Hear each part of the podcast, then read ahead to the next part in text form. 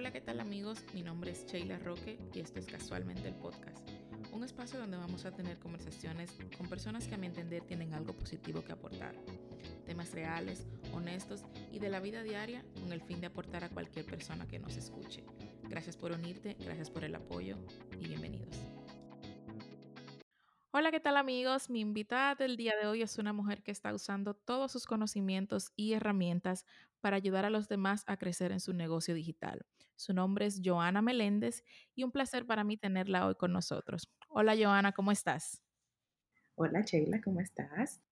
Muy bien. Cuéntanos un poco de ti, lo que haces. Bueno, como bien dijiste, mi nombre es Joana Meléndez.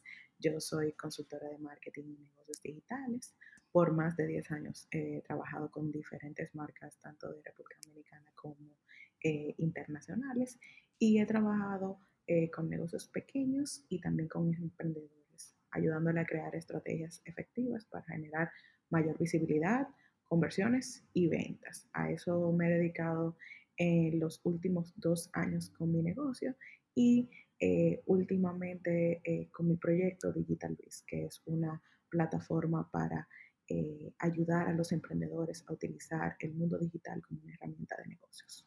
Oh, que súper interesante. Y, y, más en este mundo ahora que todo está digitalizado y todo está eh, moviéndose a través de las plataformas, eh, ¿cómo iniciaste en el mundo de las redes? ¿Qué te llevó, qué estudiaste, qué te llevó a involucrarte en esto?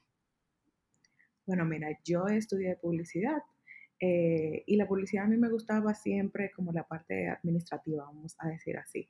Yo nunca me vi siendo ni creativa, ni, bueno, estudié diseño gráfico, pero en el colegio, pero cuando estaba en la universidad nunca me veía como en ninguna área que fuera eh, de creatividad o de arte, vamos a decirlo así, pero la publicidad me llamaba la atención y el mercado también. Al final me, eh, me decidí por mercadeo y en el mundo digital en sí yo comencé como bloguera yo, mi corazón es eh, bloguera. Yo comencé en el 2005, cuando aquí en República Dominicana estaba, eh, como quien dice, naciendo eh, todo eso de los blogs, etcétera, etcétera. Era, era tan pequeño que nosotros nos juntábamos quizá en un parque o algo así y nos conocíamos casi todos en la blogosfera en ese momento. Entonces, en el 2005 yo saqué mi primer blog, pero era personal ya después, cuando los blogs se volvieron un poquito más populares, yo lo, eh, lo cerré porque, tú sabes, uno le da como vergüenza sí.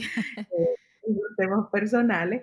Y entonces sí, ya ahí eh, me dediqué a algo que fuera más eh, alineado a lo que yo quería hacer, que era la parte de moda. A mí me gusta muchísimo la moda y entonces ya en el 2008 yo lancé mi primer negocio digital eh, en ese momento y era Mundo Femenino, que fue mi blog.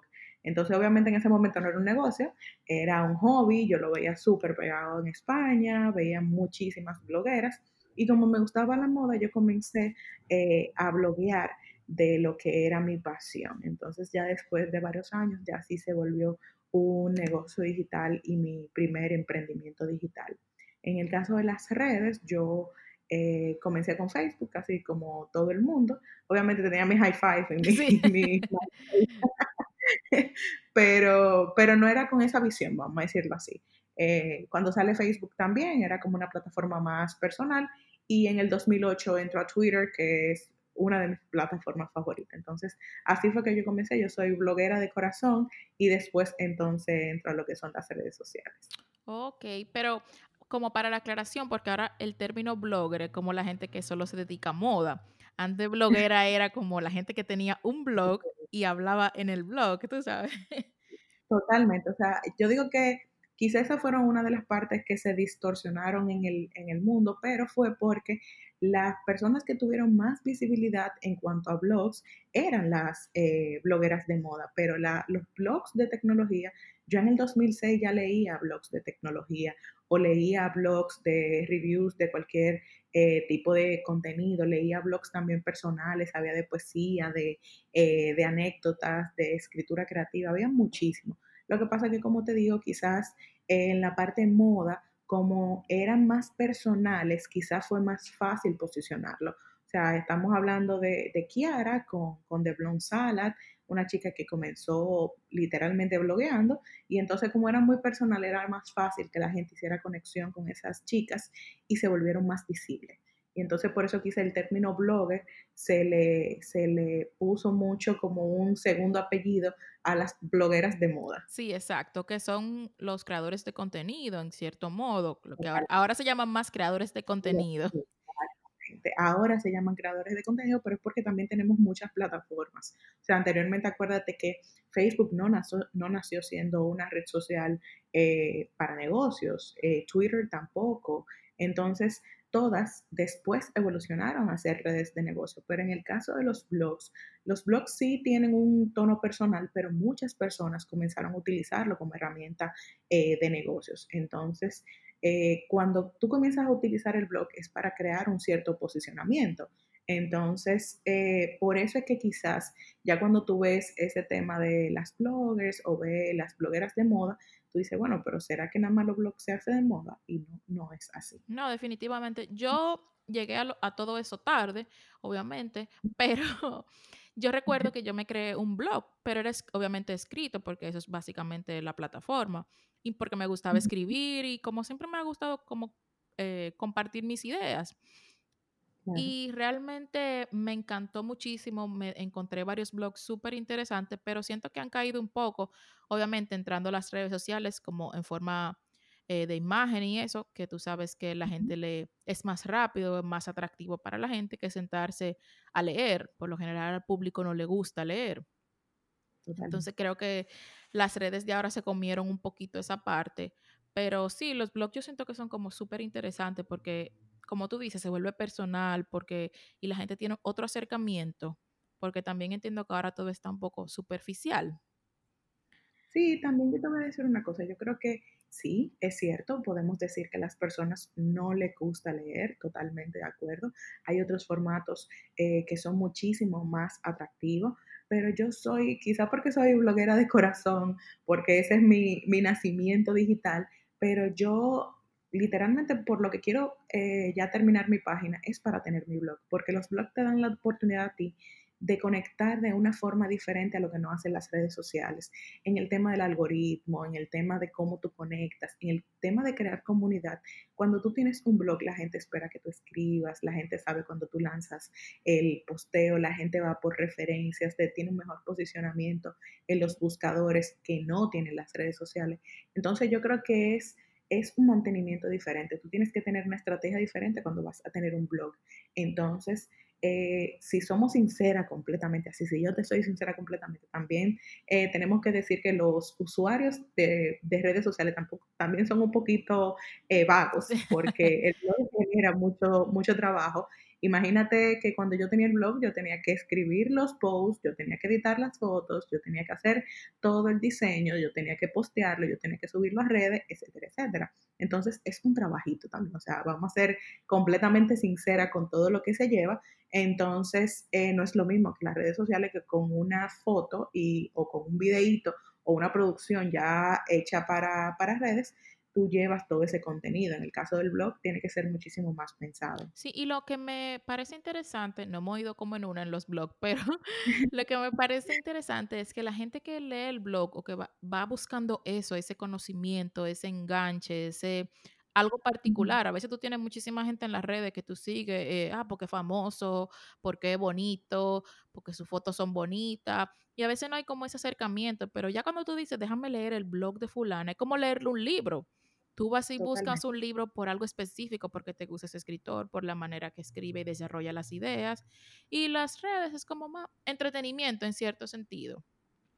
Hay una conexión diferente cuando tú tienes un espacio que es tuyo, cuando tú tienes un espacio que es para construcción de tu marca, porque yo le digo mucho a, a mis clientes y a mis estudiantes, tú tienes que entender que las redes sociales no son tuyas. Si Mark Zuckerberg se levanta mañana y dice que va a borrar todo, ya tú perdiste todo. En el caso del blog, no el blog es tuyo, pasa como una página web. Entonces, cuando tú tienes una persona que literalmente va a tu blog a leer lo que tú estás escribiendo, es que hay una conexión más allá de, una simple foto o de un simple like o de un simple voy a ver tus stories, ¿me entiendes? Entonces, por eso quizás yo soy muy eh, pro blog. O sea, yo a todo el mundo que se lo puede decir, yo se lo digo, si usted lo puede mantener, es muy, muy buena idea. Sí, definitivamente. Y ya entrando un poquito más en materia eh, de lo que tú haces ahora mismo, tú sabes que ahora con estos tiempos de la pandemia y todo lo que está sucediendo, que es un momento completamente difícil para la humanidad, eh, mantener un negocio digital de por sí en tiempos normales es difícil. ¿Cómo se están haciendo o cómo tú crees que deben hacer los negocios digitales para mantenerse a flote en estas circunstancias? Mira, hay dos cosas que yo creo que son importantes. Uno, mantener los gastos fijos lo más bajo posible. El negocio digital, a diferencia de otros negocios, cuando tú tienes un negocio, por ejemplo, basado en conocimiento, eh, como me pasa a mí, eh, o cuando tú tienes un negocio digital basado en servicios, los gastos fijos son eh, literalmente bajos, pero si nosotros lo podemos manejar lo más bajo posible, es un buen punto ahora. Nosotros tenemos que revisar la estructura de gasto que tenemos para todo lo que no sea esencial, cortarlo. Además de esto, nosotros tenemos que, que, empezar a pensar en nuevas formas de mantenernos con liquidez, porque tenemos que pensar en ingresos recurrentes. Por ejemplo, en una economía como la que nosotros tenemos ahora mismo, si tenemos una oferta de alto costo, lo ideal es que pensemos en planes de pago para los clientes y esto le hará la, decisión del cliente muchísimo más difícil, más fácil, perdón, porque cuando tú tienes, por ejemplo, una inversión de a 50 mil pesos o 58 mil pesos, que son eh, mil dólares, y tú le dices al cliente, mira, eso cuesta eh, mil dólares, el cliente lo piensa. Ahora mismo, yo, yo no creo que nadie esté en la, en la suficiente posición, en la posición tan es fuerte como para hacer un gasto sin pensarlo. Entonces, una de las cosas que yo creo interesantes es, aparte de tener esa estructura de costo lo más eh, bajita posible, es también ofrecer planes de pago, porque eso atrae al cliente y también tú generas ingresos recurrentes en tu negocio y eso te permite a ti también apalancarte. ¿Por qué? Porque cuando tú tienes un ingreso recurrente, tú eres más estable. Entonces yo creo que esas son dos cosas que nosotros tenemos que implementar dentro del negocio. Yo estuve haciendo un inventario de lo que estoy gastando mensualmente y te puedo decir que yo paré varias cosas que no eran literalmente eh, muy importantes. Entonces creo que eso es algo que debemos de hacer cada, cada mes. Literalmente, si podemos hacerlo, yo diría, ah, no lo podemos hacer cada mes, podemos hacerlo cada eh, trimestre. Y entonces así vamos a saber en qué estamos gastando y si de verdad lo que estamos invirtiendo como, como primer punto va a ser lo que nos va a quedar por los próximos meses. Mira, y eso que tú mencionas, eh, ahora que lo dices y lo escucho como de otra persona, tiene tanto sentido porque tú lo puedes aplicar hasta tu vida misma. Ahora como la situación está tan difícil, tú tienes, como tú dices, nadie, ahora mismo normalmente una persona, un, un ciudadano común, no tiene el poder monetario para ir a comprar por comprar. Y y peor, que uno no sabe cómo se va a poner la situación en, el futuro.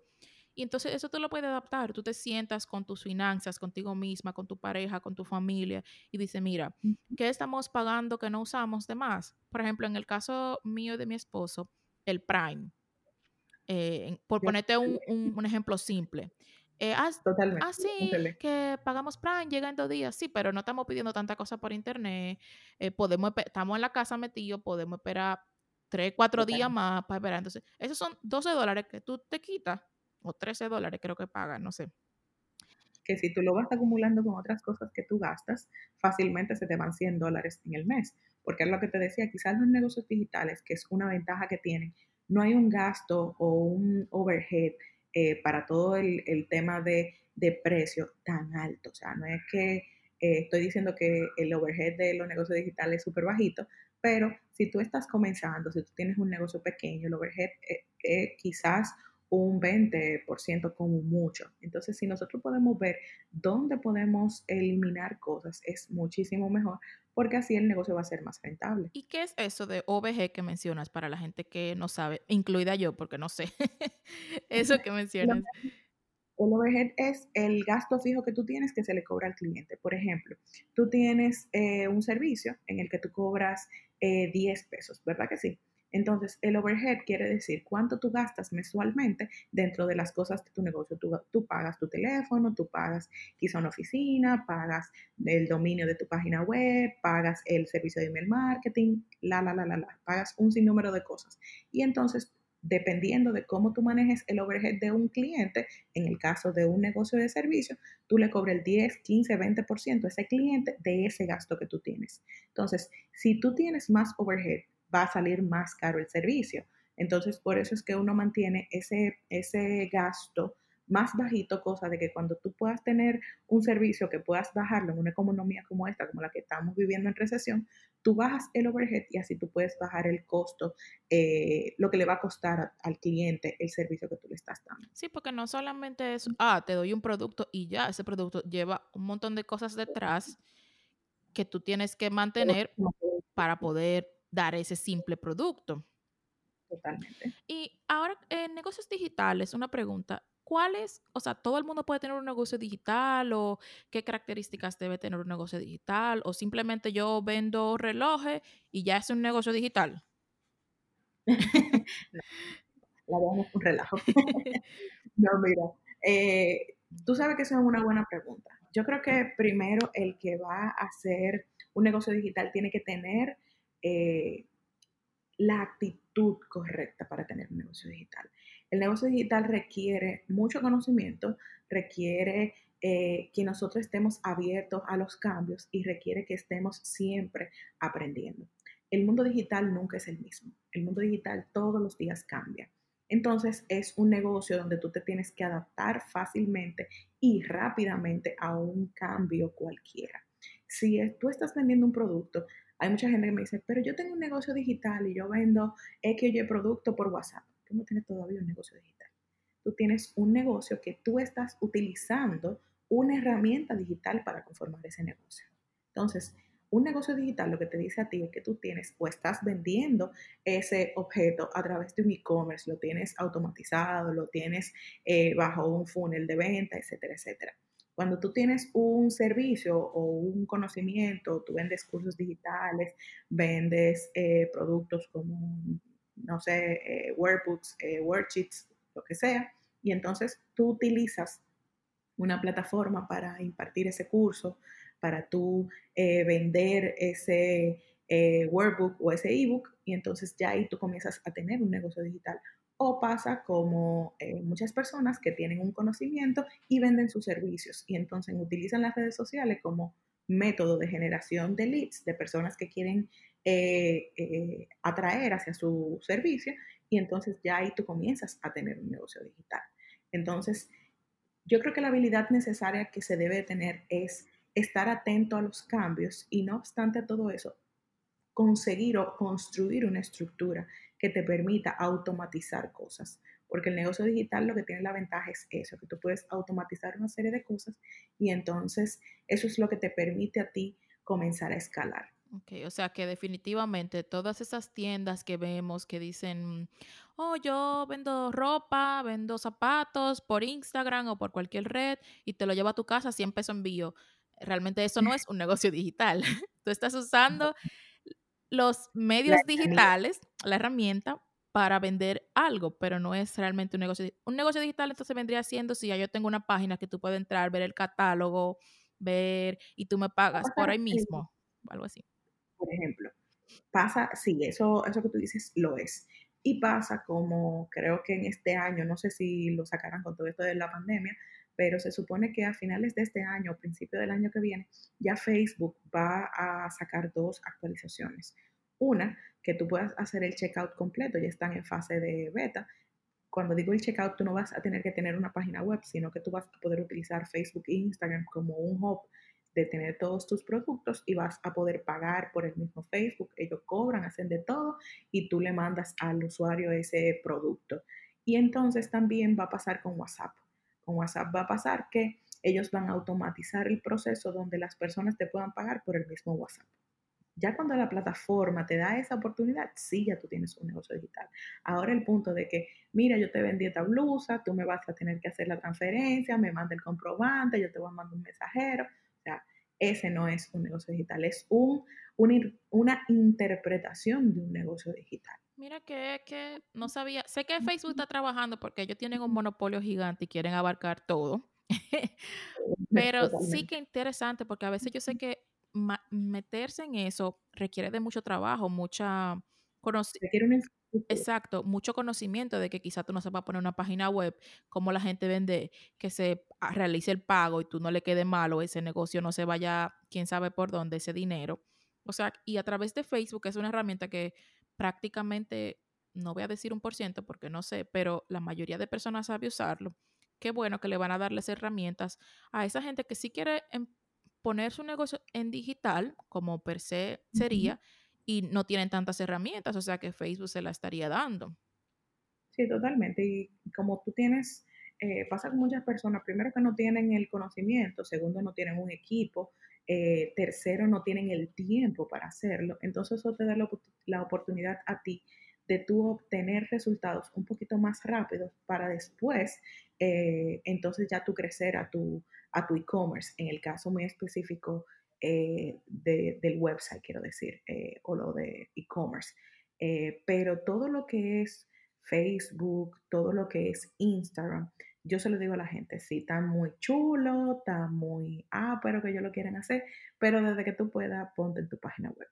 Sí. Porque vuelvo a lo mismo. El día que Zuckerberg se levante y diga, suelten esto, yo tengo todos los millones del mundo más cinco pesos, cierren todo esto. Es una metáfora, obviamente literalmente se te queda sin negocio. Sí, eso es una pregunta que siempre, así investigando y eso siempre he visto que la gente le pregunta a los, influen perdón, a los influencers, a los eh, famosos, no sé, ajá, y cuando Facebook no exista o cuando Instagram se cae, ¿qué tú vas a hacer? Tú no puedes dejar todos tus huevos en una sola canasta, como dicen. Se acabó el negocio, ahí mismo. Ayer estaba hablando con un cliente me dice, ay, mira, vi un posteo tuyo y por eso comencé a preguntarle el correo a mis, a mis clientes. Ah, ya. que preguntarle el correo, ¿verdad que sí? sí? yo entiendo. Yo incluso el otro día estaba leyendo, los correos son tan importantes porque es una herramienta que la gente usa en todo, en los trabajos, en tu negocio tiene uno, todo el mundo, incluso para crearte las redes sociales necesitas un, un correo. Un correo o sea que es una muy buena herramienta para tener. Totalmente. ¿Y ¿Cuál es la diferencia? Porque yo vi un post súper interesante en tus redes que decía CEO versus empleada. Explícanos un poco la diferencia, porque ahora todo el mundo es CEO, como hablamos ahorita. Tú vendes reloj y ya tú eres CEO de relojes Joana. Totalmente. Mira, gracias. Qué bueno que te gustó de verdad el posteo. Y yo creo que el punto principal es que cuando nosotros desarrollamos un negocio, nosotros tenemos que desarrollar también una mentalidad de dueño de negocio o de CEO. Ese posteo yo lo hice porque tengo el mismo caso con casi todas las sesiones de los clientes o de personas que, que hacen sesiones conmigo, y es que se enfocan en pensar en la más mínima cosa. Y cuando yo les digo, pero es que eso no es una actividad que a ti te genera dinero, se quedan como que, ¿eh? ¿Cómo así? No, no, o sea, ¿cómo así? Yo sí. O sea, si tú me dices a mí que tú estás preocupada porque, ay, porque ayer no posteaste, porque mañana no posteaste, eso no es una actividad que a ti te está generando dinero. Te puede generar dinero el hecho de que tú me digas a mí cómo vas a convertir a un cliente que tú tienes actual en otro servicio que tú tienes eh, actualmente. Entonces, eso para ti es algo que tú tienes que pensar y es lo que te genera la mentalidad de CEO. El hecho de que tú digas ser un CEO no es simplemente decirlo, es también pensarlo y actuar en consecuencia de eso que tú estás eh, diciendo que eres. En el caso del CEO, el CEO está enfocado en las cosas que mueven la aguja de su negocio, está enfocado en las cosas que le, que le generan resultados a su negocio. En el caso del empleado, no. El empleado está enfocado en hacer lo que le dijeron que haga o en hacer determinadas actividades o determinadas tareas. ¿Para qué? Para cumplir. Entonces el CEO no. Por eso yo le ponía eh, mucho empeño a ese posteo, porque para nosotros poder como emprendedores salir adelante, nosotros tenemos que tener mentalidad de CEO. No es simplemente llamarnos CEO, yo soy la CEO de, de Digital Biz, que, que, es mi marca, por ejemplo. Pero si yo tengo eh, me llamo CEO, pero tengo la mentalidad de empleada, yo me voy a estar volviendo loca porque tuve una semana terrible y entonces no pude subir nada a mis redes sociales y ya casi yo me estoy muriendo por eso, pero yo no lo estoy. ¿Por qué? Porque las redes sociales para mí son un espacio, son un espacio de atracción. Yo no voy a perder followers, yo no voy a perder conexiones por el simple hecho de que yo tengo siete días que no posteo. Yo duré un mes sin postear y nada pasó. Si yo estoy creando una buena comunidad y estoy creando una conexión, a mí eso no me va a quitar el sueño. Entonces, en el caso del CEO, el CEO tiene que pensar más en como yo te decía, en el tema de cómo tú vas a convertir nuevamente a un cliente, porque es más fácil convertir a un cliente que tú tienes actualmente que traer un cliente nuevo. Es más difícil tú atraer un cliente o una persona y decirle, mira, mi producto es este, cómpralo, que hacer que una persona que ya tú tienes te compre nuevamente. Entonces, ese es el tipo de mentalidad que yo trato de que las personas piensen. O sea, tú tienes que entender qué mueve la aguja de tu negocio y qué actividades tú haces diariamente que te generan dinero. Exacto, como por ejemplo, por poner un ejemplo, puede ser, ah, en vez de tú estar preocupándote si la foto está bonita, preocúpate por buscar quizá un inversionista para tu negocio o buscar, eh, como tú mismo dices, qué otro producto tú le puedes ofrecer a las personas. Tú no, eso es lo que te diferencia del CEO y desempleada. La empleada está pensando de que hay que subir una foto, hay que responder un comentario, hay que, pero el CEO, bueno, le voy a mandar este email a esta empresa para contactar una reunión para que entonces podamos llegar a un acuerdo o hacer una sociedad o algo, más o menos. Y le da, y le da también prioridad a ese tipo de actividades, porque no es que te, no es que no nos enfoquemos o no pongamos atención al tipo de cosas como, por ejemplo, la generación de contenido, etcétera, etcétera, porque eso te mantiene visible. Pero eso no puede ser prioritario a otro tipo de acción que te va a mover el negocio. Exacto, completamente cierto. Y a pesar, y aparte de las fotos bonitas, porque hemos mencionado mucho las redes y eso, pero la gente también se enfoca en, en las fotos, en que estén bien, en que esté todo estéticamente bonito. ¿Qué otra herramienta o ¿qué tú le dices a la gente que tiene negocios digitales para conectar con la audiencia o adquirir posibles consumidores? Porque al final tú no haces nada teniendo un millón de followers si nadie te compra, si tú no estás generando ganancia de eso. Claro. Mira, el primer paso que mucha gente se salta es el tema de investigación de mercado. O sea, cuando tú tienes un producto, tú tienes un servicio, tú tienes algún tipo de negocio que vas a hacer, vas a lanzar algo nuevo, tú tienes que saber si en el mercado hay demanda, tú tienes que saber qué dice la gente de tu target, qué dicen las personas que tú entiendes que va a comprar tu producto, qué es lo que quieren. Lo principal es que las personas se enfoquen en hacer investigación de mercado. Cuando nosotros estamos hablando de desarrollar un producto, de desarrollar conexión con la audiencia, de desarrollar una comunidad, nosotros tenemos que entender que es importante saber qué piensa esa comunidad, qué piensan esas personas que van a comprar, qué sueños tienen, qué quieren alcanzar, cómo nuestro producto, nuestro servicio pueden resolver un problema, porque cuando nosotros no tenemos una conexión con la audiencia, porque no entendemos qué quiere el consumidor, ni entendemos qué tipo de problema nosotros eh, podemos resolverle y cómo vamos a comunicarle esa solución. Ese es el primer, primer punto que tiene eh, el, el, usuario que hacer si quiere hacer una marca de verdad memorable. Si tú quieres hacer un producto que llame la atención y que conecte eh, con la audiencia. Otro punto es entender la parte de tu branding. Muchas personas entienden que los eh, que los productos o que los servicios o que las marcas son simplemente el logo, el eslogan, los colores, la paleta, o como bien tú decías, ay, sí, mira, mi, mi feed está hermoso. Pero si no convierto en un cliente, una gente no me paga, pero está hermoso. Entonces el punto no es ese, el punto es que tú tengas un branding. El branding quiere decir que tu marca tiene un propósito, que tu marca tiene una personalidad, tiene un tono de voz, tiene una, una forma de expresarse y tiene una forma también de conectar con el usuario. Entonces, muchas veces los emprendedores se saltan esas dos partes y por eso es que hay una desconexión con su audiencia. Y por eso es que dicen, ay, pero es que la gente no me comenta lo que yo estoy publicando, ay, pero es que nadie me hace caso y es porque hay una desconexión con esa audiencia que tú estás cultivando porque simplemente no entiende que lo que tú estás haciendo ni conecta a nivel emocional con tu producto o con tu servicio.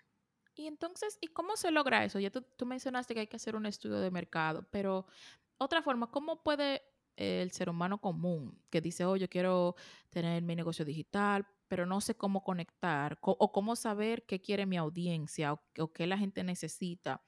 ¿Cómo, ¿Cómo se logra esa parte? Preguntando.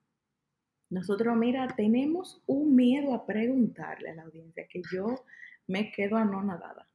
Yo le digo a la gente muchas veces y a mis clientes, pero utiliza, por ejemplo, Instagram Stories. Los stories tienen muchísimas denominaciones que tú puedes hacer encuestas, que tú puedes hacer eh, preguntas eh, abiertas, tú puedes eh, tratar de que la gente te responda con algún tipo de emoji o lo que sea. ¿Por qué? Porque tú tienes que utilizar los medios que tú tienes actualmente. Si tú tienes una comunidad de cinco personas, tú tienes que saber qué quieren, perdón, qué quieren esas personas. Entonces, si tú sabes qué quieren esas personas, aunque sean 5, 2, 3, 1, tú vas a desarrollar literalmente lo que esa persona va, a buscar. Entonces, la idea siempre de la investigación de mercado es que nosotros preguntemos. Yo soy fanática de preguntar cosas en mis redes sociales. Tú, si yo diariamente tengo que subir algo para preguntar, ¿y qué ustedes están haciendo? ¿Y qué a ustedes les gusta? ¿Y en qué tienen problemas en su negocio? Y cuéntenme más o menos qué le está quitando el sueño y le hago preguntas todos los días para tratar de eh, educar o vamos a decir que entrenar un poquito a nuestra audiencia, lo ideal es que nosotros hagamos polls o encuestas o cualquier tipo de interacción con cosas también que no sean de, trabajo ni sean de la marca. Por ejemplo, si yo pongo, a mí me pasa mucho con el pan de maíz, yo soy fan del pan de maíz. Yo subo a veces, ay, mira, me comí un pan de maíz, ¿quién es fan? Y entonces la gente comienza a votar y lo hago varias veces en la semana con cosas que no tienen nada que ver con la marca. Y entonces ya cuando yo le ponga una, eh, una encuesta hablándoles de la marca, por ejemplo, eh, ustedes crean el contenido eh, cada cinco días. Ah, sí, no. Ya ahí la gente va a estar entrenada a contestarme. ¿Por qué? Porque ya lo piensa como un jueguito.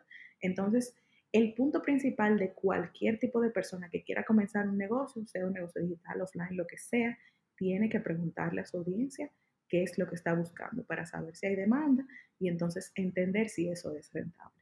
Sí, definitivamente. Y creo que va relacionado con la siguiente pregunta que te quería hacer, que es como, ¿qué es el engagement? El engagement, porque mucha gente habla, oh, tienes que tener engagement, la comunicación con tu, eso, ¿y por qué es tan difícil lograrlo? Porque, como tú dices, la gente está desconectada, ajá, tú subes fotos súper lindas, pero, ajá, solo es una foto, no me genera nada. Y eso del pan de maíz que tú mencionas es una manera tan simple pero tan efectiva de que la gente se sienta eh, related contigo, que diga, oh, pero mira, ella también le gusta el pan de maíz, como a mí. O sea, buscar esas similitudes que tú puedes tener con tu público, con tu audiencia, para generar más allá de, ah, yo compro ahí y ya, como la experiencia. El engagement, mira, es muy importante porque es la conexión que tienes con tu audiencia independiente del, del, cualquier tipo de acción que tú desarrolles. Por ejemplo, yo este, estas semanas he estado haciendo unas clases, la hago semanal en el grupo de Digital Biz. Y esta semana, como te digo, fue súper eh, difícil. La semana pasada también eh, tuve unos temas ahí, bueno, tú, tú eres eh, con el caso del Internet y muchísimas cosas, pero nada, este, esta semana no pude. Yo no te puedo explicar la cantidad de personas que a mí me escribió ay, estás bien, ¿qué pasó con la clase? No supe de ti. Eso es engagement. Engagement no es simplemente una persona que te deja un comentario. Engagement es una persona con la que tú construyes una relación más allá de simplemente eh, lo que te pone en las redes sociales. Es ese, es ese amigo que tú estás creando en las redes sociales. ¿Por qué? Porque no es solamente que tú necesitas que esa persona te compre. Esa persona es literalmente otro usuario que tú tienes y que vas a cultivar. Entonces, el punto del engagement es construir la relación que tú tienes con ese usuario. Pasa con las marcas grandes, que mucha gente dice, ah, pero las marcas grandes, que Oreo, que eh, whatever marca Nike, etcétera, etcétera. Sí, pero esas son marcas súper grandes que tienen un engagement. Sí, lo tienen. Pero la habilidad que tienen las marcas pequeñas, que tienen las marcas personales, es que tú puedes uno a uno hablar con la gente. Tú puedes saber y entender lo que esa persona quiere. Entonces es mucho más fácil construir la relación. Cuando las marcas son grandes, las marcas pagan por lo que nosotros hacemos gratis. ¿Qué quiere decir eso?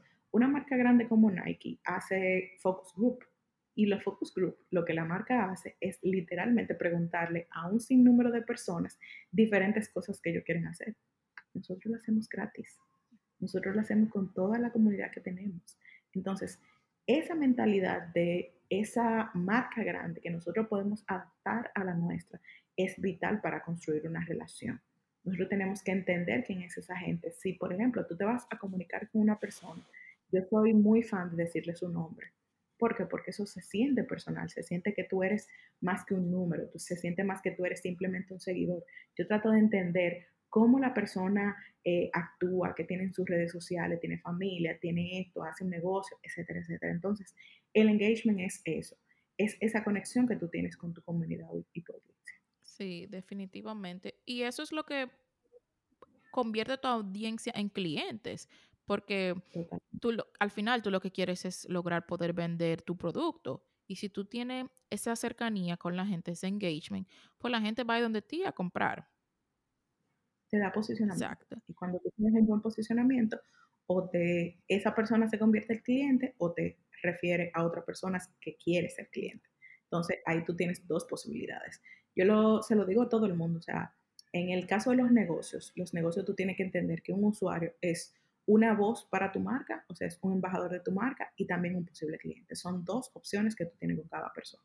Sí, y eh, ahora que ahorita que tú mencionaste lo de marca personal, eh, ¿qué es una marca personal y por qué todo el mundo quiere ser una? Porque ahora yo veo que la gente, ah, sí, yo soy una marca personal y yo tengo un Instagram personal y subo de mi vida y subo de esto, pero realmente volvemos como la definición del CEO ahorita o de negocio digital. ¿Qué es una marca personal realmente?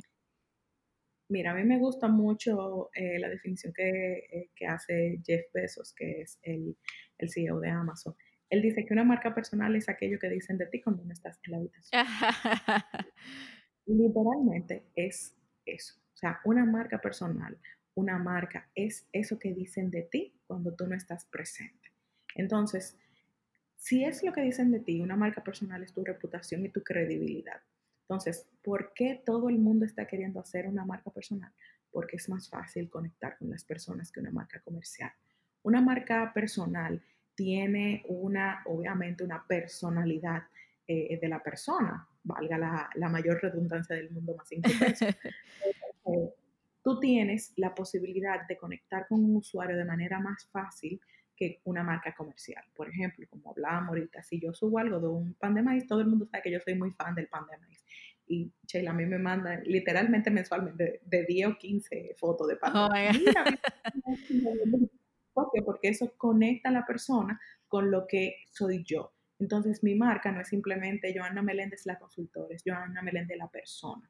Entonces, una marca personal te da esa oportunidad, te da el, la oportunidad de tú convertir a ese simplemente usuario en un amigo. Las marcas comerciales tienen el, eh, tienen el juego un poquito más difícil, vamos a decirlo así. ¿Por qué? Porque desarrollar la personalidad de una marca comercial tiene que estar muy, muy, muy conectado a esa comunidad. Entonces, para tú tener como ese approach o ese, que, ese, que esa comunidad sea de verdad pequeña, sea enganchada, es difícil. Estamos hablando, por ejemplo, una comunidad que a mí me gusta de una marca grande, eh, Oreo. Oreo tiene una comunidad súper chula, pero en el caso de una marca personal es más fácil. ¿Por qué? Porque esa persona era lo que tú decías ahorita, se puede relacionar más fácil con otra persona.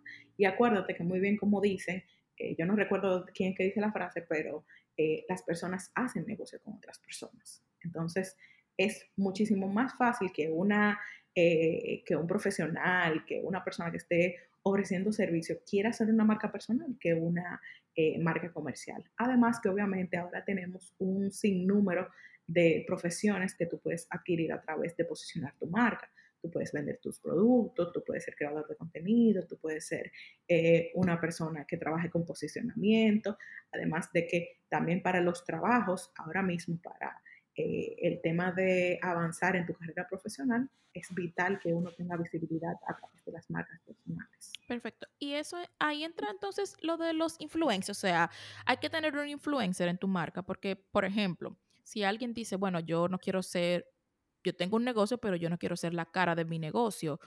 ¿E-, ¿Es necesario tener una cara del negocio o es necesario tener un influencer? Porque me imagino que mucha gente tiene esa pregunta de que, ah, pero tengo que asociarme y mandarle este regalito a fulano para que fulano Mm. vea que todo el mundo, los seguidores de él, usan mi producto. Y, o sea, la pregunta es, ¿es necesario tener influencer? No, eso no es necesario. Eso es una estrategia eh, que hay que tenerla y hay que aplicarla con un objetivo claro. Cuando tú eh, mencionas eh, dos cosas, una, si tú tienes que ser ciertamente la cara de tu negocio, no.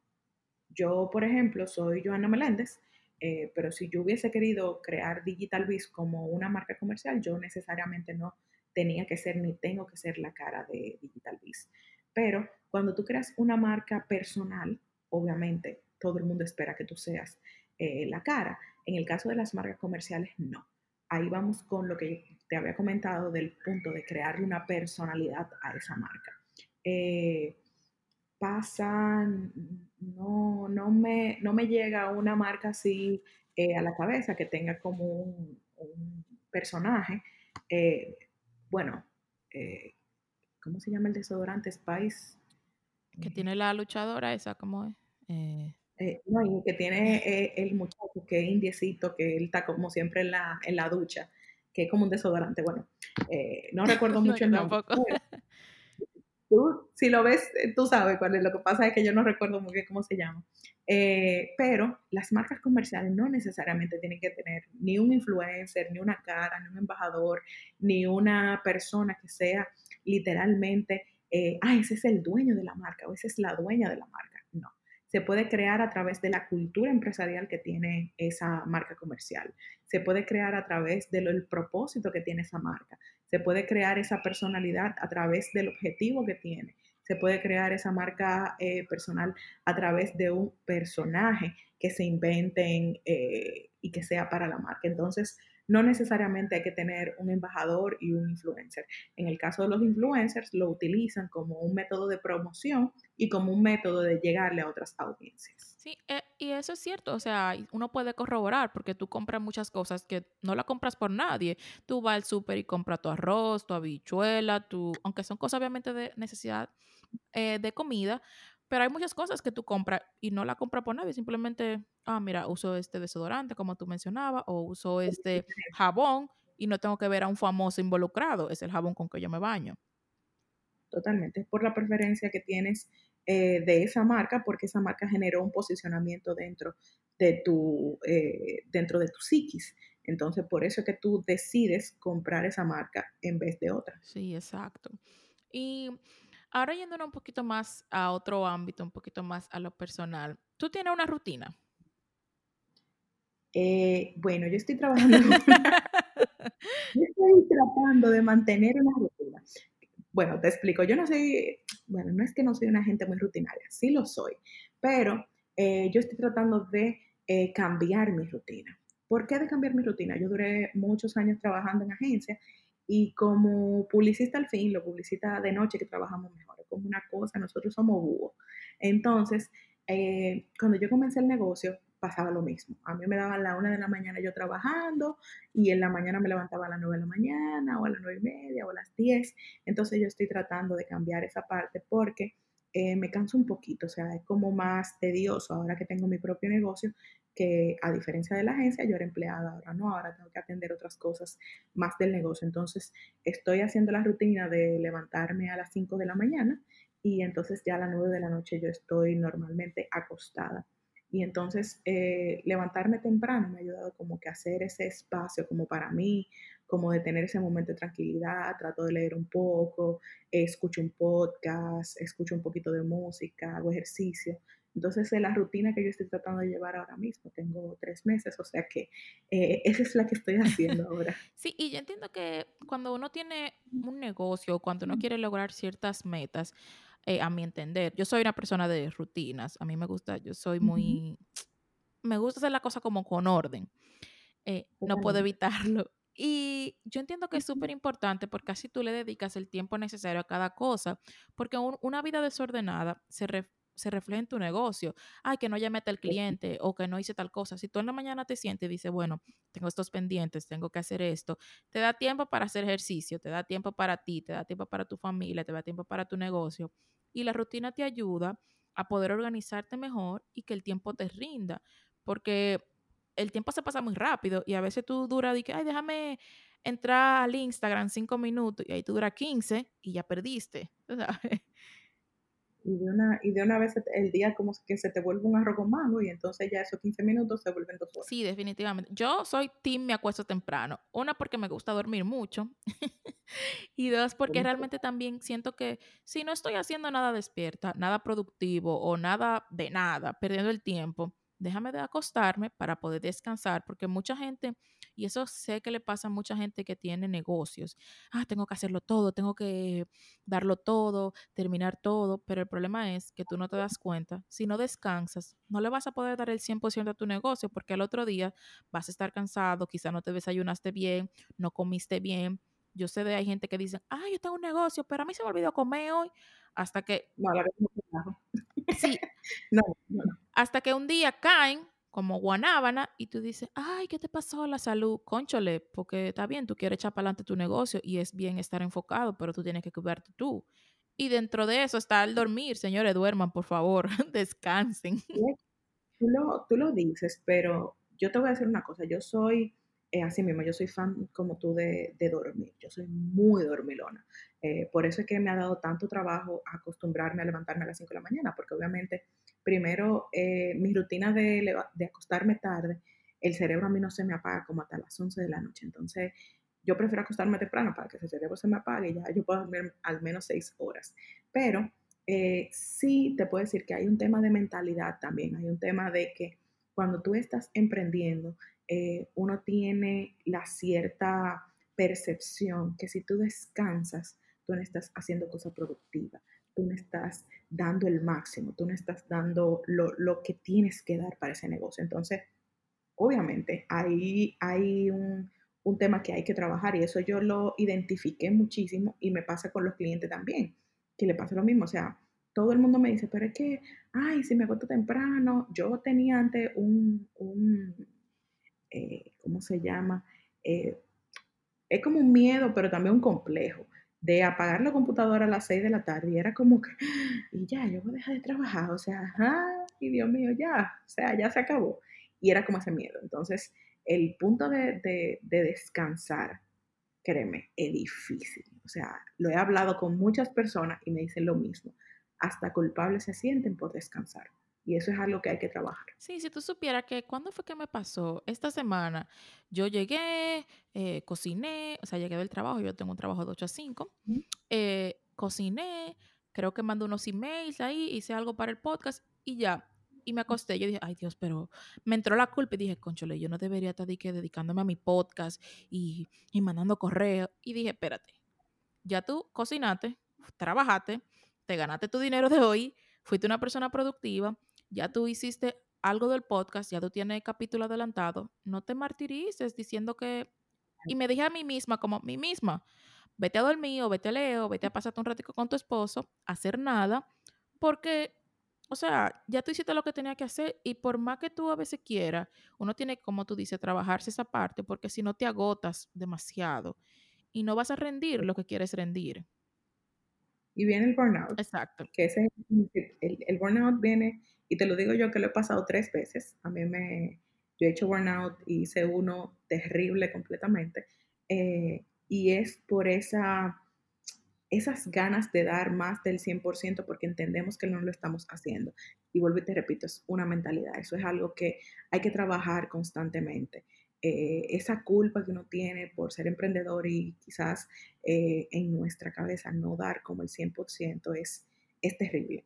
Y me pasaba muchísimo cuando yo estaba empleada y estaba desarrollando el negocio, eh, que yo decía, llegaba del trabajo a las 7 de la noche y a las 9 y media o a las 10 era que yo me ponía a trabajar en el, en el negocio. Entonces, ya cuando yo me venía a acostar a las 12, 1 de la mañana, era así mismo como tú. Era como que, ay, pero yo no me hice como tres cosas.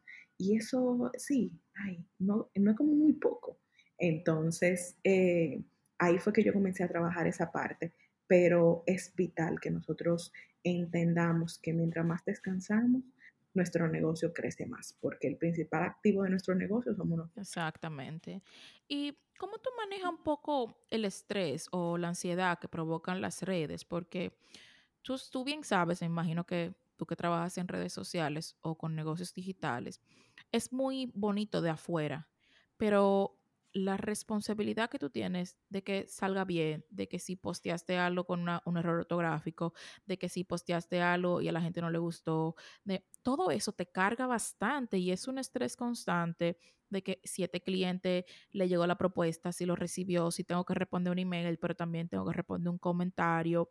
O sea, como todo ese estrés de cosas, porque las redes sociales son inmediatas y uno siente esa prisa de que tiene que contestar y tiene que responder y tiene que, no puedo tener una notificación ahí.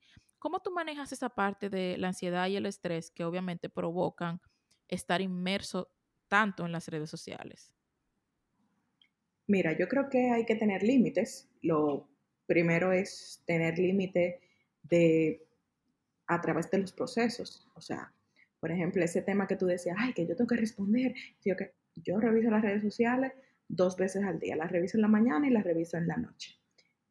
Si cualquier tipo de pregunta, cualquier tipo de información que yo tenga ahí, quiere decir que no es de mi cliente. Entonces, como no es de mi cliente, se puede esperar.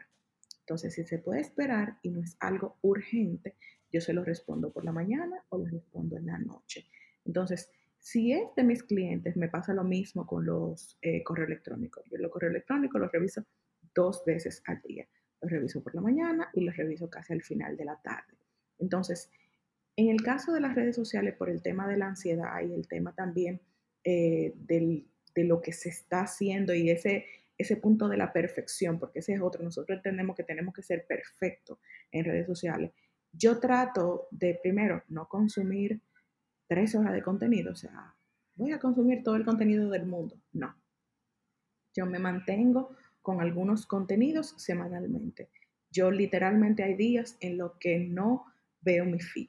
Hay días en los que yo voy a cuentas muy específicas que me gustan porque eh, tienen algún contenido educativo o tienen cosas con las que yo me pueda reír o tienen cosas con las que yo me pueda desestresar, pero yo no veo mi feed. Entonces, en el caso también de las redes sociales, yo trato de que los fines de semana yo no estoy muy activa en redes sociales. ¿Por qué no estoy muy activa? Porque son momentos que yo se lo quiero dedicar a mi esposo, son momentos que yo se lo quiero dedicar a mi familia, que quiero hablar con mis sobrinos, que quiero llamarlos, que quiero hacer cosas de la casa, que quiero cuidarme a mí misma, que quiero hacer cosas. Si quiero postear, posteo. Si no, no posteo.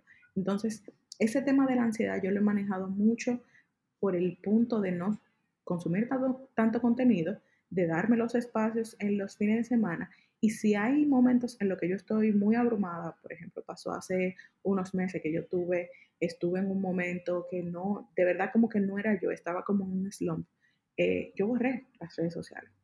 O sea, para mí, mi negocio no vive en redes sociales, entonces como mi negocio no vive en redes sociales, para mí no es vital tener siempre las redes sociales abiertas y yo las cerré porque no me estaban creando el espacio que yo necesitaba para entender lo que me estaba pasando.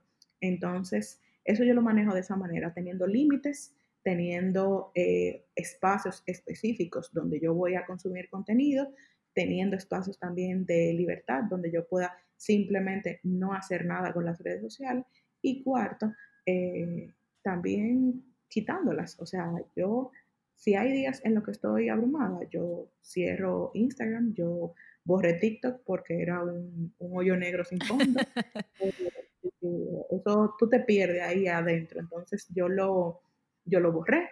Y entonces esos espacios yo los creo saliendo, literalmente saliendo de ese consumo de contenido, eh, porque también hay un punto de, de comparación.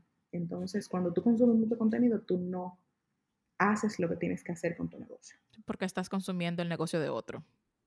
Exacto. Sí, eso es súper importante lo que tú mencionas. Yo tengo una prima, ella, bueno, ya es doctora, pero en sus años que estaba estudiando, yo recuerdo que ella me decía, no, por esta semana o por este mes tengo que estudiar y borré Facebook, borré Instagram, borré todas las redes sociales de su celular. Y es una muy buena forma porque yo sé que mucha gente va a decir, ay, tú estás loca, ¿y cómo tú te enteras? Porque realmente ahora mismo no se entera por las redes de, de cómo está el mundo. Pero cuando tú Claro, tienes que enfocar en algo, o sea, ella quería enfocarse en sus estudios y obviamente su profesión de doctora es más importante que estar viendo videitos en, de memes en las redes. Y totalmente. eso es súper importante, uno tiene que aprender cómo a desconectarse y más si eso no es completamente tu negocio. E incluso si yo entiendo que aunque tu negocio esté en redes, tú tienes que dedicarte tiempo para ti porque tú eres una persona física, no una persona digital. Entonces, uno necesita esa conexión humana con, como tú dices, con sus parejas, con su, su familia.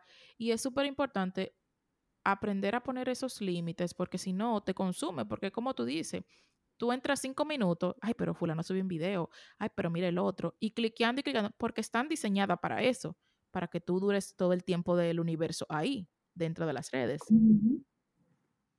Totalmente. Yo por eso he, tra- he tratado de poner eh, límites muy, muy eh, muy específicos, tanto con las redes sociales como con el negocio, como cuando tengo que cerrar la computadora, como cuando tengo que consumir contenido. O sea, eh, yo he tratado de darme el espacio para yo tener la oportunidad de consumir cosas que ciertamente me edifiquen. Entonces, eh, hay cosas que simplemente no son buenas consumirlas. Entonces, las redes sociales yo creo que te pueden afectar hasta donde tú dejes que, que te afecten. Entonces, eh, con el punto de eh, los momentos eh, de discusión, los momentos en el, que, en el que está como muy cargado, yo trato de, ah, no, pero bye, yo me llevo muy bien con Netflix estos días. Entonces, trata como que no, des, no estar en esos momentos.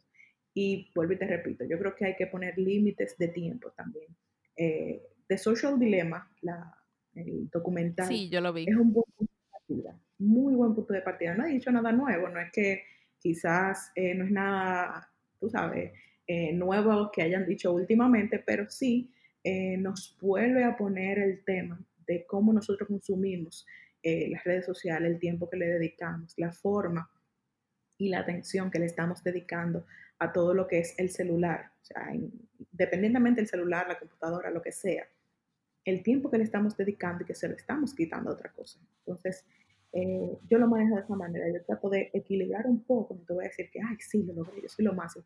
No, yo trato de equilibrar un poco ese, ese trabajo que tengo, porque yo también trabajo en las redes sociales, ese trabajo y esa construcción del negocio con la otra parte que es mi, mi persona, lo que yo soy como gente y lo que tengo como mi familia y como esposa y como hija. Entonces, eh, trato de hacer ese equilibrio y como te digo, el tema de consumo de contenido, que hay momentos en que los, lo bajo hasta el mínimo. Sí, y eh, para poner un poco a las personas en contexto, Social Dilemma es un documental que salió en Netflix, me imagino que mucha gente ya lo ha visto, pero era, habla básicamente de eso mismo, de las redes, de cómo la usamos, de cómo nos distraemos, de cómo están diseñadas para des- eh, distraerte de otras cosas y mantenerte ahí siendo el consumidor eternamente.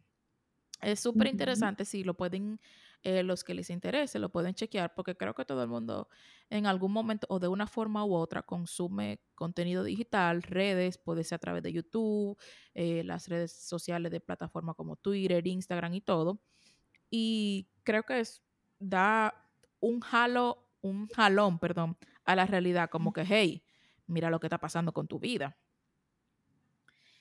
Y, y también te, te pone mucho en contexto en que tú entiendas cómo se utiliza la, la información que tú les das a las redes sociales. O sea, yo les decía los otros días a unos colegas que, vuelvo y repito, quizás para mi industria, para las personas que trabajamos esto, no es nada fuera de lo común ni es nada nuevo, pero sí nos vuelve a poner el tema de eh, la ética, el punto de cómo utilizamos los datos que nos dan eh, los usuarios para el trabajo que hacemos. Entonces, eh, es mucho de esa economía de la, de la atención, de eso que viven las redes sociales. No nos podemos engañar, tenemos que estar claros de que las redes sociales viven de la atención que nosotros le damos y literalmente van a hacer cualquier cosa para mantener nuestra atención. Entonces, el punto de eh, cómo ellos generan beneficio es a través de vender la atención de los usuarios a los, eh, a los que compran publicidad. Entonces, yo le decía eh, los otros días a una cliente que hay una frase de, del documental que me gustó mucho que dice, eh, si tú no estás pagando la red social, tú no, no es que es gratis, es que tú eres, tú eres el producto. Cuando tú no estás pagando el producto, tú eres el producto. Entonces, en el caso de, de las redes sociales es así. O sea, nosotros somos el producto, lo que se está vendiendo, porque no estamos pagando el producto. Exacto. Entonces, eh, eso es muy importante que lo sepamos y que entendamos y que nos hagamos conscientes del tiempo que le estamos eh, dando a las redes sociales y al mundo en digital completo. Yo, mucha gente me dice, pero tú estás como diciéndolo en contra tuya. No, yo no lo estoy diciendo en contra mía, yo no hago nada con que un usuario sufra de una depresión o sufra eh, cualquier tipo de ansiedad, o etcétera, etcétera, porque a mí no me genera dinero eso.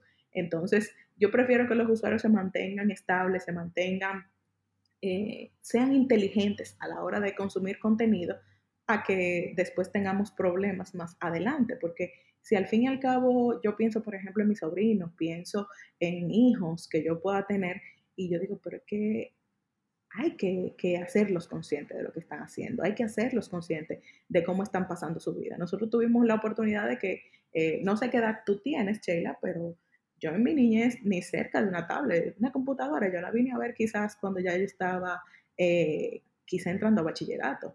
Entonces, eh, no tanto así, pero cerca. sí. Ahora que lo pero, pero lo que quiero decir es, no tuvimos ese, al menos yo no tuve esa, eh, esa cercanía con los, con los medios digitales, pero los chicos que ahora nacieron, eh, la generación Z, la generación, eh, los centennials, o sea, literalmente nacieron con un celular en la mano. Entonces, eh, tenemos que ser conscientes y tenemos que hablar claro de qué cosas pueden pasar por ese punto de la atención. Sí, a mí, bueno, yo tengo 30, voy para 31 ahora en octubre. y realmente yo como tú, o sea, yo no tuve, yo jugaba en la calle, o sea, mi infancia fue súper buena porque tuve ese ese acercamiento humano y no tanto digital. No es condenando, obviamente no es diciendo que son malos, pero yo entiendo que uno crece de una manera diferente o tú te desarrollas de una manera diferente cuando tienes algo tangible, algo real, que algo ficticio, porque como bien hablaba el documental, tú sabes, muchísima gente ahora jóvenes en depresión, ansiedad, o sea, y más ahora mismo que estamos en el encierro por la pandemia, si tú te la pasas en tu casa, tú dígase, niña de 16, 13, 14 años que está descubriendo quién es y qué va a hacer en la vida, pero ve la foto de tal famosa y dice, ay, pero mira fulana, qué linda. Comienza la Sí, entonces es súper difícil y uno no tuvo eso, por lo menos yo, o sea, yo, para mí la gente era gente y ya. Ahora es como que, ay, mira fulano, eh, dentro de todos los filtros y todas las herramientas que hay ahora. Y obviamente te van creando tanta inseguridad Imagínate si le crea inseguridad a un adulto que ya sabe del mundo, que está más consciente, ¿qué no le va a hacer a un niño de 7, 8, 9, 10 años que está viendo que es, el amiguito le compraron, qué sé yo, un carrito diferente y que él no lo tiene? O sea, es súper complicado esa parte. Y entiendo que todo el mundo, como tú dices, debe estar consciente de lo que le damos y de cómo utilizamos las redes. Una de las frases que más me gustó a mí fue la que decía que las los únicos negocios o, eh, no sé cómo decirlo, pero los únicos negocios que llaman a sus, a sus clientes usuarios son las drogas y las redes sociales. Entonces yo me quedé como, miel. Ahí tú te das cuenta lo adictivo y lo dañino que puede ser si no la sabes usar correctamente. Totalmente, y no, y no es que son malas, repito, eh, no es que son malas, yo soy muy eh, yo soy pro redes sociales, yo trabajo en redes sociales, yo eh, vivo de las redes sociales y vivo del mundo digital, pero como te digo, mi punto no es simplemente de que la gente la, la utilice por utilizarla. Sea, tú tienes que saber cómo tú las utilizas, porque así como yo tengo una muy buena experiencia, yo conozco gente que tengo años, yo te puedo decir de, de amigos que yo conocí en mi época de blogger, y todavía somos amigos, o sea, estamos hablando de 10 años. Entonces, así como son muy buenas, así también pueden ser muy malas. Entonces, es cosa de uno saber discernir, porque cuando tú tienes hijos, cuando tienes sobrinos, etcétera, etcétera, ya es lo que hemos hablado eh, anteriormente, eh, tienen otro tipo de crecimiento, ya tú tienes otro tipo de información en las manos y tú tienes un set de herramientas que tú tienes que tratar de darle eh, a, los, a los niños que están creciendo. Tú tienes que darle la información necesaria como para que ellos entiendan el por qué pasan las cosas y cómo deben de actuar en diferentes tipos de situaciones en las redes sociales. Entonces, eh, para mí es súper importante. Yo se lo, se lo mandé a toda mi familia eh, porque, porque creo que no se habla tanto como se debería. Sí, definitivamente. Y ya saliendo un poquito de eso, Joana, te quiero preguntar, ¿qué diferencia a Joana de las demás personas? ¿Qué te hace a ti diferente? Porque eh, de redes Uf, hay ahora mismo cientos y miles de gente hablando de redes sociales, de cómo crecer tu negocio, de cómo eh, ganarle al algoritmo de Instagram y un montón de cosas. Sí, de verdad. Y, y cómo, o sea, ¿qué diferencia hay, Joana, de, de todos esos otros que están diciendo cosas en redes o cosas a través del mundo digital? Mira, eh, yo creo que siendo un poquito... Eh, siendo poco humilde, vamos a decirlo así. claro, vamos, vamos a ser poco humildes, pero yo creo que la experiencia. Mira, yo eh, tengo una experiencia de muchos años eh, y como te decía, yo tengo más de 10 años trabajando en la industria. Eh, estamos hablando de 12 años trabajando en la industria. Y he tenido la oportunidad de trabajar con marcas muy grandes. O sea, yo tuve 7 años trabajando con Presidente, estuve trabajando con Bramalay, con Percy, Dominicana Moda, Nissan. O sea, yo tengo un sinnúmero de marcas dentro de, mi trabajo que me, que me enorgullece decir que yo fui parte eh, de su equipo y lideré muchos proyectos a nivel de marketing digital. Entonces, mi propósito siempre va a ser poner a la disposición tanto de mis clientes como de mis estudiantes todos esos conocimientos que yo he adquirido a través de los años. Bueno, y porque mucha gente también entiende que ah, fulano tiene muchos followers y ahora ese fulano se decidió hacer charlas y conferencias de cómo crecer tus redes sociales.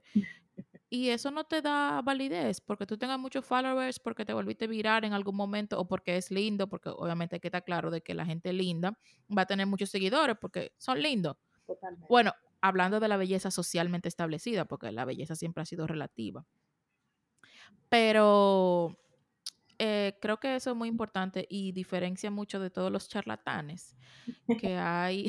hay mucha gente haciendo BAM, vamos a ser claros, hay, mucha gente, como dicen por ahí, haciendo BAM, bulto, hay antimovimiento. Exacto. Eh, y, ojo, yo, si tú quieres hacer bulto, sé feliz.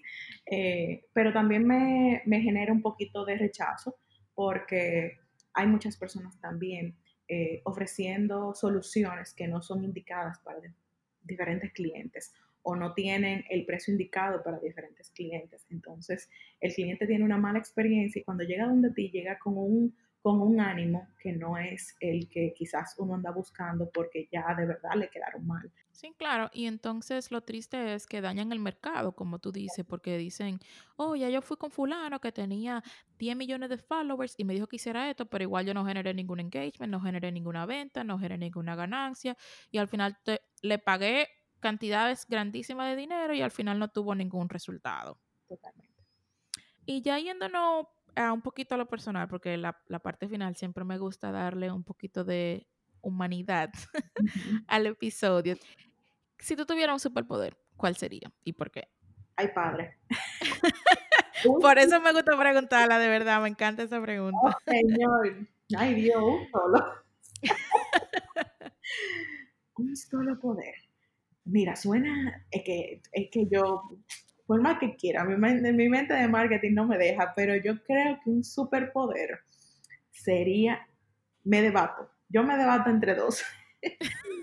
uno, uno es el de, el de poder leer la mente de las personas. O sea, ese para mí es como, ah, yo quiero saber qué es lo que dicen, qué hacen. Hay, hay, creo que hay una película, eh, What Women Want, de, sí, de Mel Gibson eh, que me encanta.